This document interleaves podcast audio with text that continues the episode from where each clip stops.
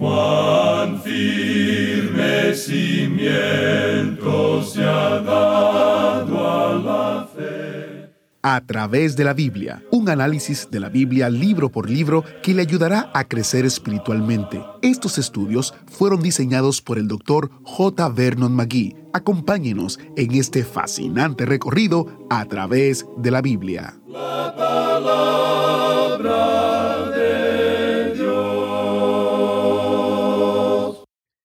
Dios no existe para satisfacer los caprichos y deseos del creyente, pero el creyente existe para la gloria de Dios. Esa es solo una de las verdades directas que escucharemos en el estudio de hoy. En unos momentos nuestro maestro Samuel Montoya nos traerá la lección de Efesios capítulo 1 versículos del 12 hasta el 17. Pero primero, si usted es un nuevo oyente, bienvenido a nuestra familia de oyentes que abarca más de 160 países y que habla más de 120 idiomas en todo el mundo. Al emprender este viaje, hay algunas cosas que quizás quieras saber.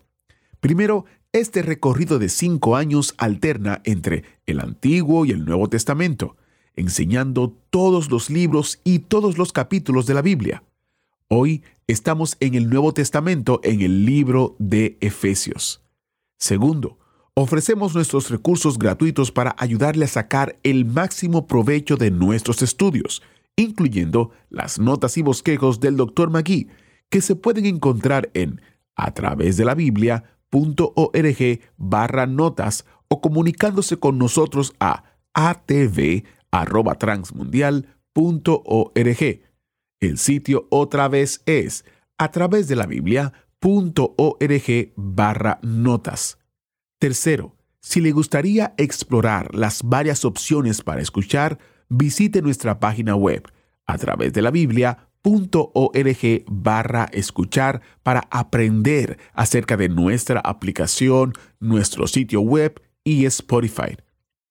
Y por último, una de nuestras tradiciones favoritas es alabar a Dios y celebrar la obra que está haciendo en nuestras vidas, compartiendo los mensajes y testimonios de los oyentes, como de Guillermina en México. Ella escribió, Desde que comencé a escuchar este programa hace dos años, he aprendido y comprendido lo que durante toda mi vida deseaba entender. Hoy, gracias a Dios y a ustedes, puedo vivir mejor siguiendo las enseñanzas que hay en la palabra de Dios y que ustedes me explican de esa forma tan entendible. Gracias a Dios porque los encontré. Los escucho por internet y ruego a Dios que sigan con su labor para que más personas puedan saber tan hermosa verdad. Cristo murió por mí y me perdonó todos mis pecados. Dios los bendiga y gracias por existir. Gracias por escribirnos, gracias por estar con nosotros. Iniciamos en oración. Padre Celestial, deseamos que tu palabra obre en nuestra mente y corazón para que podamos vivir vidas que te honren a ti. Ayúdanos a entenderla.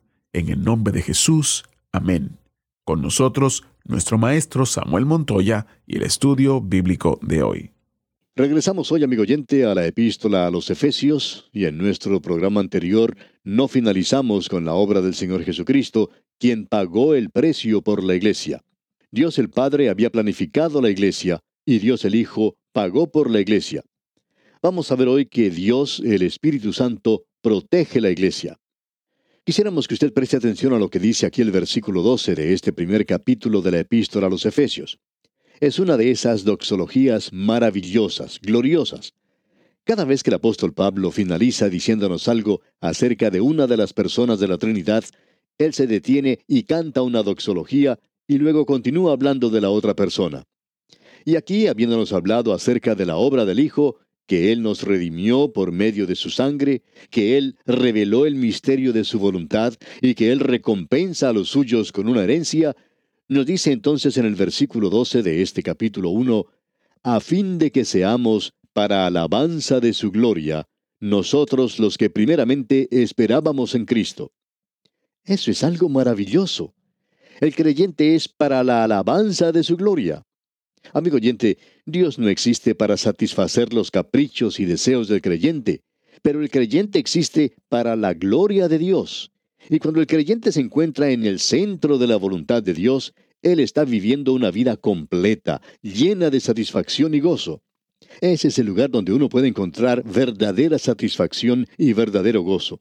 Y eso lo librará usted, amigo oyente, de las manos de los psicólogos, como podremos apreciar en lo que vamos a considerar hoy. Y cuando usted no se encuentra en esa área, digamos, puede que se esté acercando la tormenta. Leamos otra vez el versículo 12.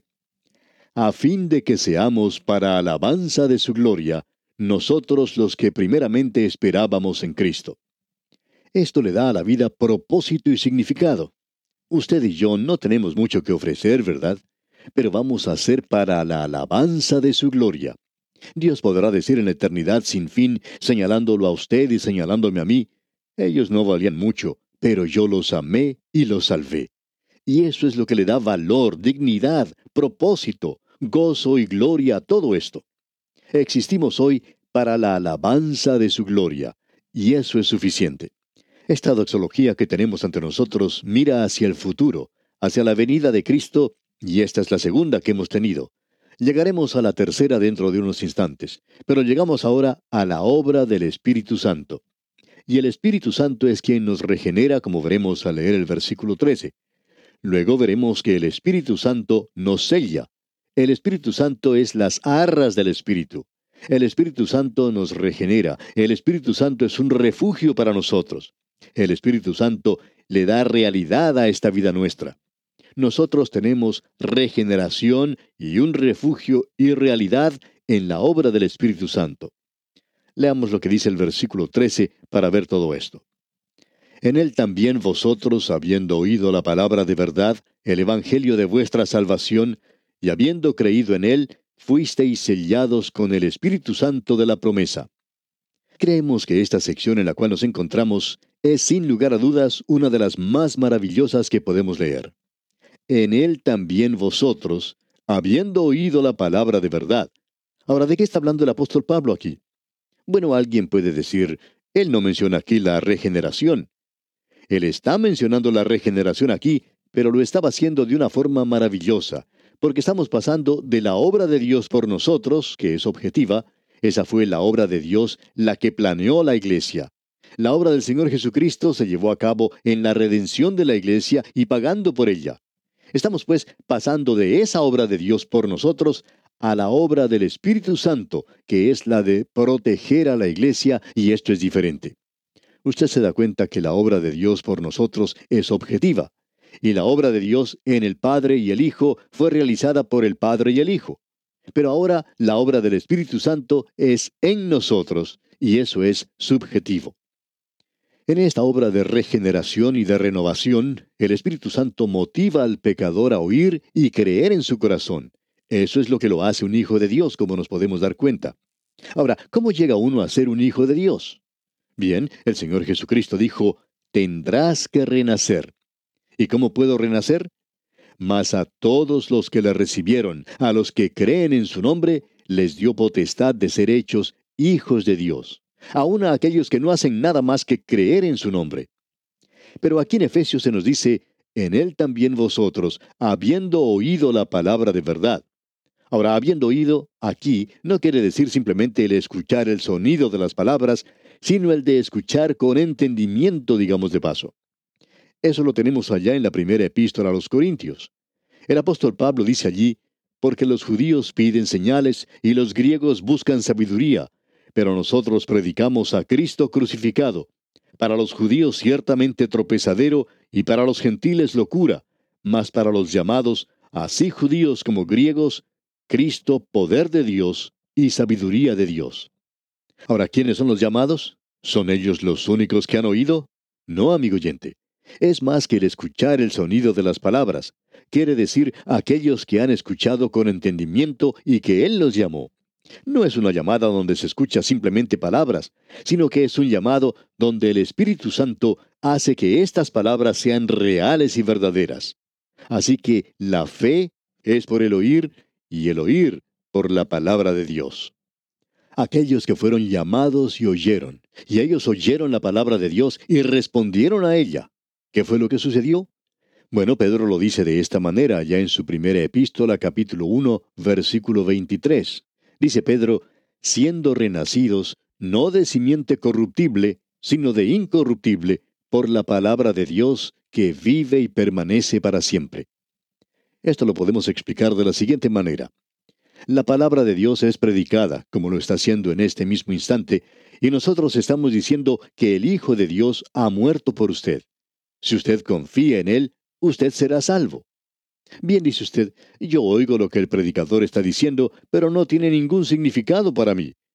Pero hay alguien más que está escuchando esto y el Espíritu de Dios está aplicando esto a su corazón y ellos lo están creyendo, están confiando. Y cuando ellos confían en Cristo, entonces están siendo regenerados. Esto es maravilloso, amigo oyente. Como usted puede darse cuenta, el creer es el paso lógico después de haber oído. No es algo necesariamente cronológico, sino algo lógico. En él también vosotros, habiendo oído la palabra de verdad, el Evangelio de vuestra salvación, y habiendo creído en él. Así es como usted llega a nacer de nuevo, amigo oyente. Creemos que esto explica con mayor claridad lo que quiere decir el nacer de nuevo que cualquier otro lugar en la palabra de Dios. Usted ha escuchado la palabra de verdad, el Evangelio de su salvación, las buenas nuevas de su libertad, y habiendo creído en él. Ahora, esta frase indica que todo esto tiene lugar al mismo tiempo. Es decir, que cuando uno cree, es sellado. Todo ocurre al mismo tiempo.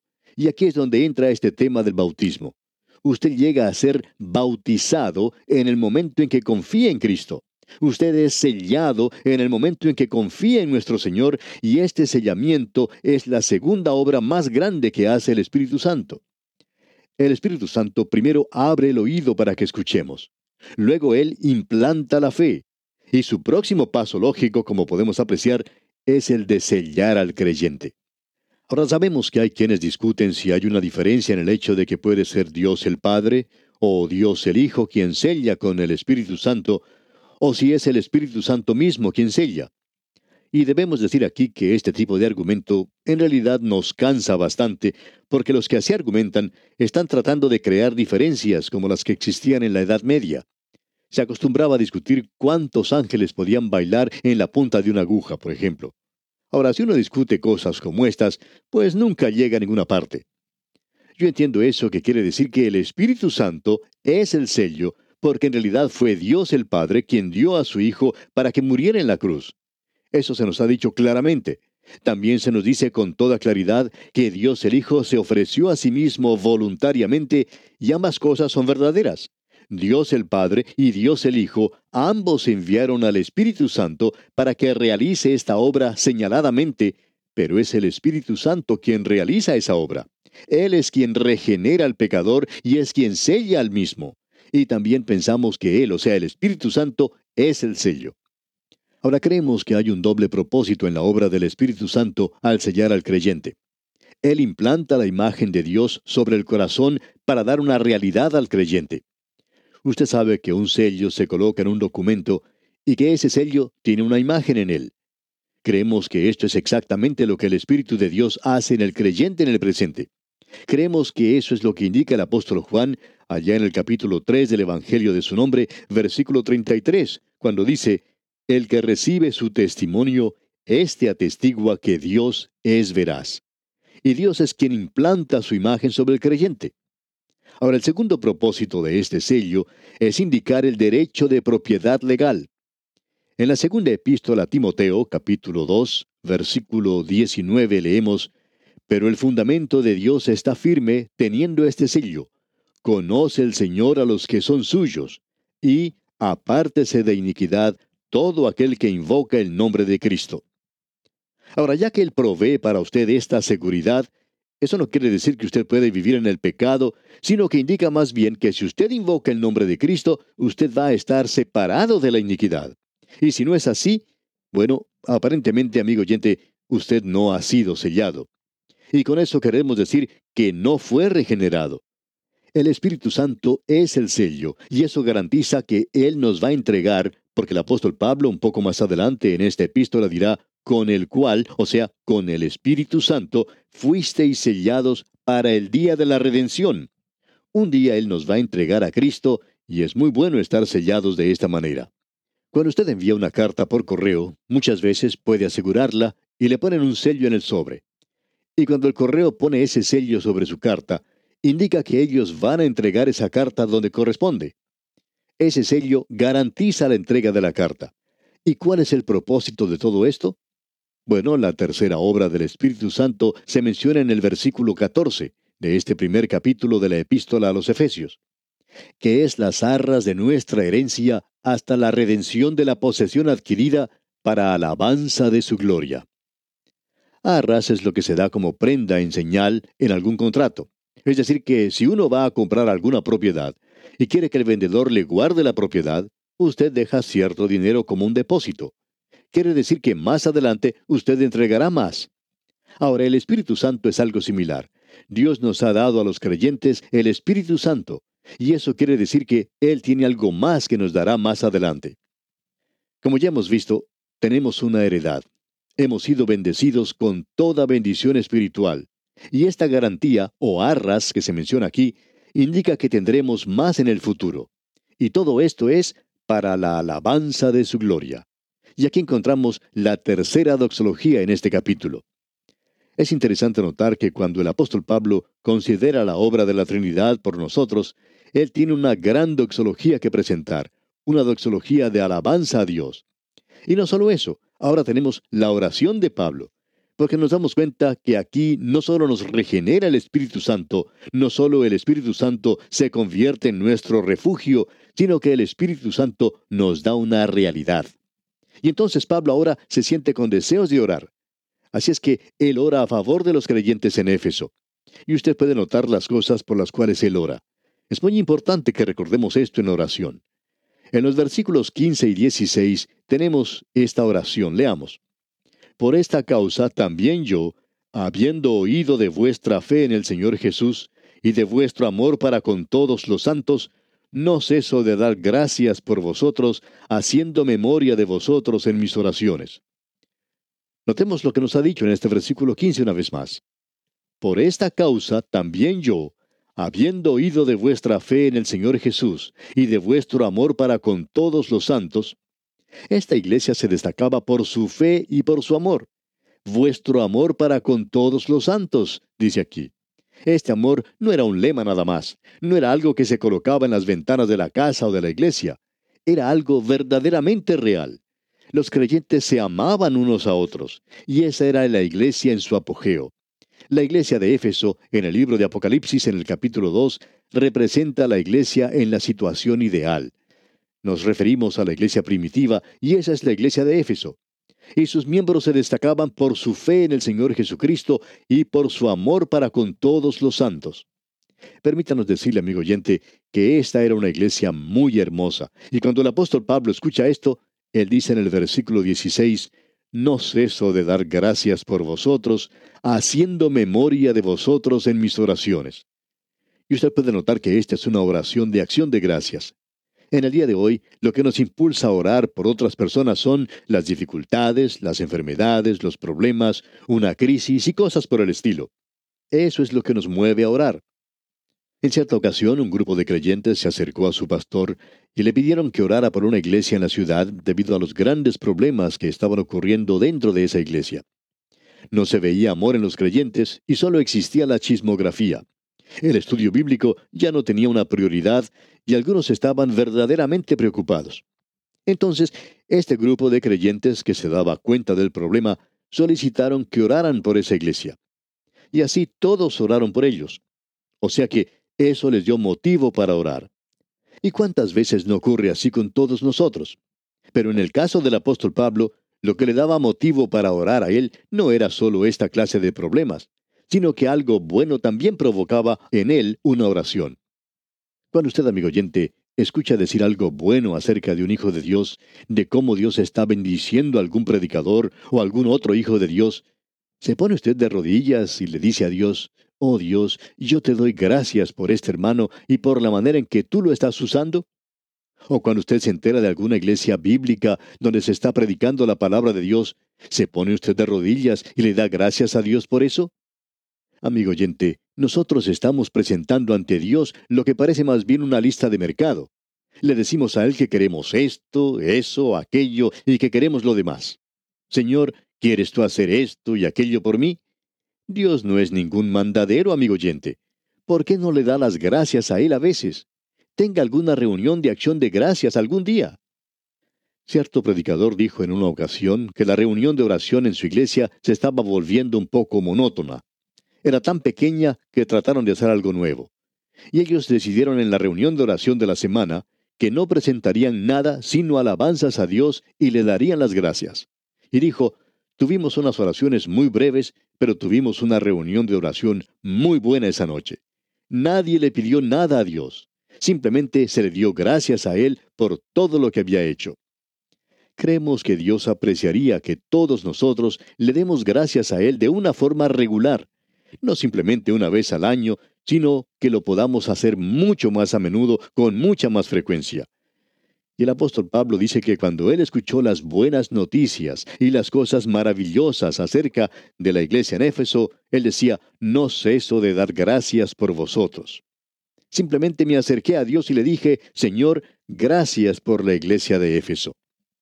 ¿Se ha acercado usted, amigo oyente, alguna vez a Dios y le ha dicho, Señor, gracias por fulano de tal, esa persona significa tanto para mí, gracias Señor por él? Amigo oyente, deberíamos orar de esta manera con mucha más frecuencia. Y el apóstol Pablo dice, haciendo memoria de vosotros en mis oraciones. Ahora, ¿para qué va a orar Pablo? Pablo hizo algunos pedidos, como podemos ver en el versículo 17 para que el Dios de nuestro Señor Jesucristo, el Padre de Gloria, os dé espíritu de sabiduría y de revelación en el conocimiento de Él. Y no vamos a poder seguir más adelante hoy, pero usted se habrá dado cuenta que el apóstol Pablo no oró para que ellos recibieran más dinero o para que pudieran pagar sus deudas. Sin embargo, opinamos que él pudo haber orado por eso. No hay nada malo con eso. Pero él oró por algo aquí que no estamos seguros de que lo estamos presentando en nuestras oraciones hoy. Y una vez más, el versículo 17 dice, para que el Dios de nuestro Señor Jesucristo, el Padre de Gloria, os dé espíritu de sabiduría y de revelación en el conocimiento de Él. ¿Estamos nosotros, amigo oyente, orando por eso en el día de hoy? Hay muchas personas que oran por nuestra salud y le damos gracias a Dios por ello. Lo hacemos incontables veces. Y es maravilloso. Pero cuánto nos agradaría que alguna vez alguien orara, Señor, da un poco más de entendimiento de la palabra de Dios a nuestro hermano. Él parece ser tan ignorante de tu palabra. Apreciaríamos que usted, amigo oyente, orara esta oración alguna vez. Se lo agradeceríamos de todo corazón. Y bien, aquí nos detenemos por hoy. Confiamos, Dios mediante, continuar este estudio de la carta del apóstol Pablo a los Efesios en nuestro próximo programa y contamos desde ya con su fiel sintonía. Le sugerimos, mientras tanto, amigo oyente, leer los siguientes versículos de este primer capítulo para estar así preparados y sacar el mayor provecho posible de este estudio bíblico. Será pues, hasta entonces, que el Señor continúe dándole sabiduría y revelación en el conocimiento del Señor Jesucristo, es nuestra más ferviente oración. Agradecemos que nos acompañara en el estudio de hoy. Le invitamos a que visite nuestro sitio en internet a través de la biblia.org. Ahí puede suscribirse para recibir las notas y bosquejos de lo que estamos estudiando y noticias del ministerio. También encontrará la variedad de libros y materiales gratuitos que tenemos para usted. El sitio es a través de la biblia.org. Todo lo que hacemos es posible gracias al Señor y a personas como usted que se unen a nosotros en la obra de llevar la palabra entera al mundo entero. A través de la Biblia es una producción de Radio Transmundial.